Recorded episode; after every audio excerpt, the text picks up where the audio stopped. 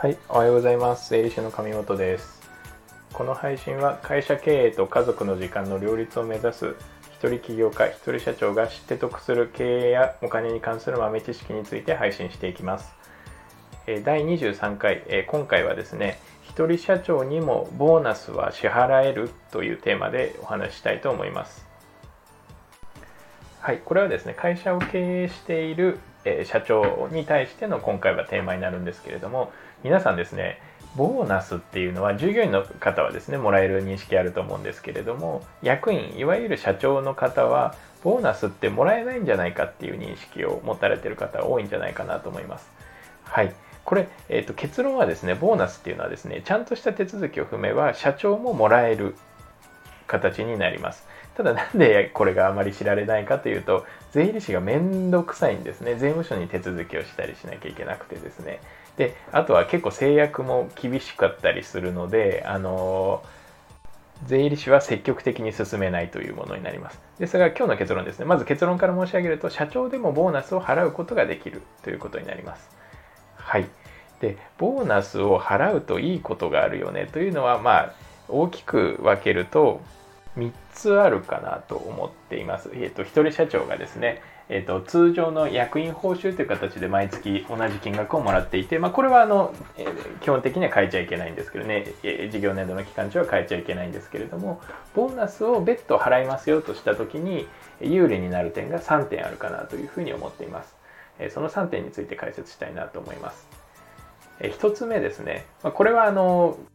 まずは金額的なお話からしたいなと思うんですけれども一つ目はですね実は社会保険料が安くなる可能性があるというところですね。えーと、社会保険今実はですね税金より社会保険というのが実は非常に高くてですね一人社長の方というのは会社負担分と本人負担分。従業員の方はですね本人負担分ってまあ半分しか負担してないんですけれども一人社長はですねイメージ、まあ、会社自分のものですから会社負担分と本人負担分、まあ、2倍に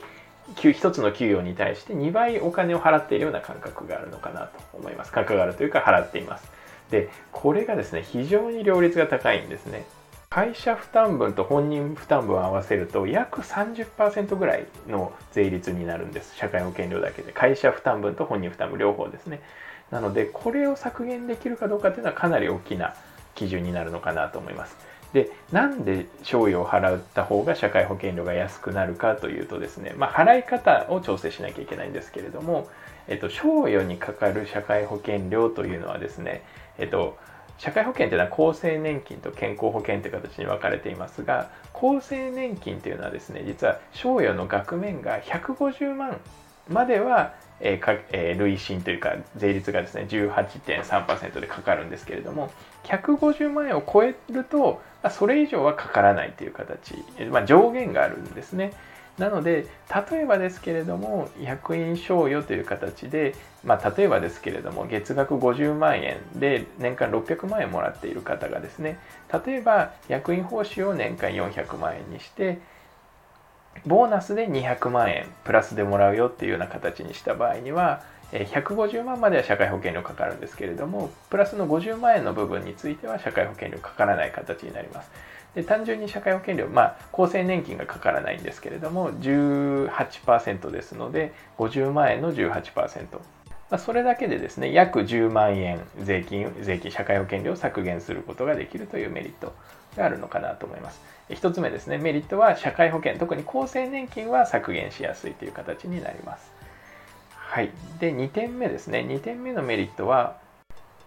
ま業績が不安定だった時に活用しやすいというところですよね、えー例えばですねあのボーナスをえ払うよという決めた時に、まあ、これちょっと一定の手続きがあるんですけれども一定の手続きを踏めばボーナスが払えますと。ただ、えー、とこれ経費にするためには2択なんですね。満額払うか1円も払わないかの2択ができます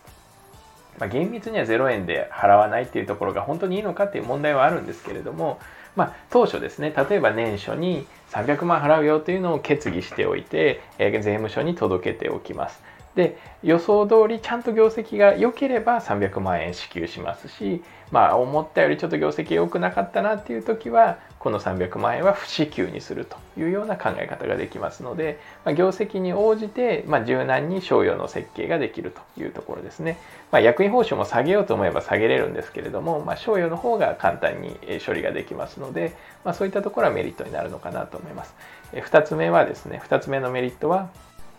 業績の変化に応じて賞与の式を決めれるところですね。はい。で、3点目はもうこれ心理的なお話になっちゃいますけれども、やっぱりボーナスがもらえるっていうのはですね、心理的にやっぱり嬉しいですよね。で、例えば年初にやっぱりこれぐらいの売上利益の計画を立てて、これぐらいやればこれぐらいボーナスが立てもらえるよっていうのがあるとですね。まあ人参がぶら下がっているとやっぱり人間やる気になるというかですね、まあ、そういったボーナスがあってこれボーナス入ったらこういうふうに使おうっていうようなまあ、認識があるとですねより業務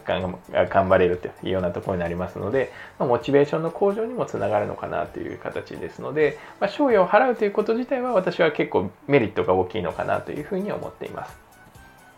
はい、メリット以上3点ですね。社会保険料、特に厚生年金が下げられる可能性があると。で2つ目は業績に応じて賞与の支給、不支給を決めることができるよと。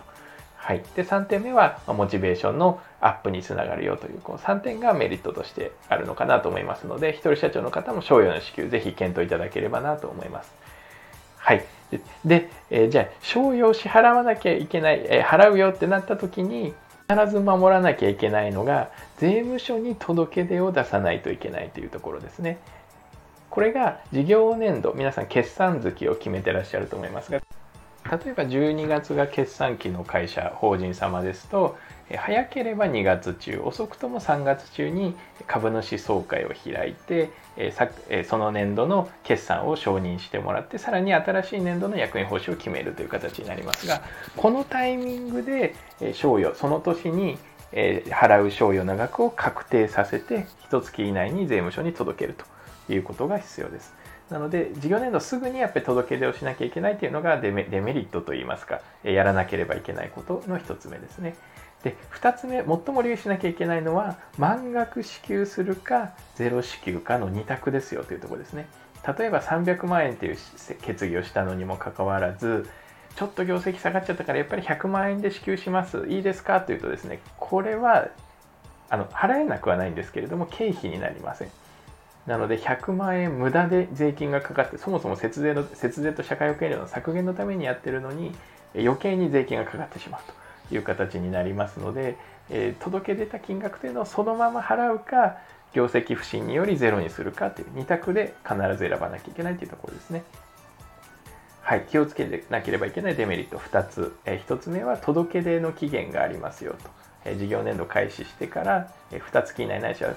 3月以内に株主総会をして、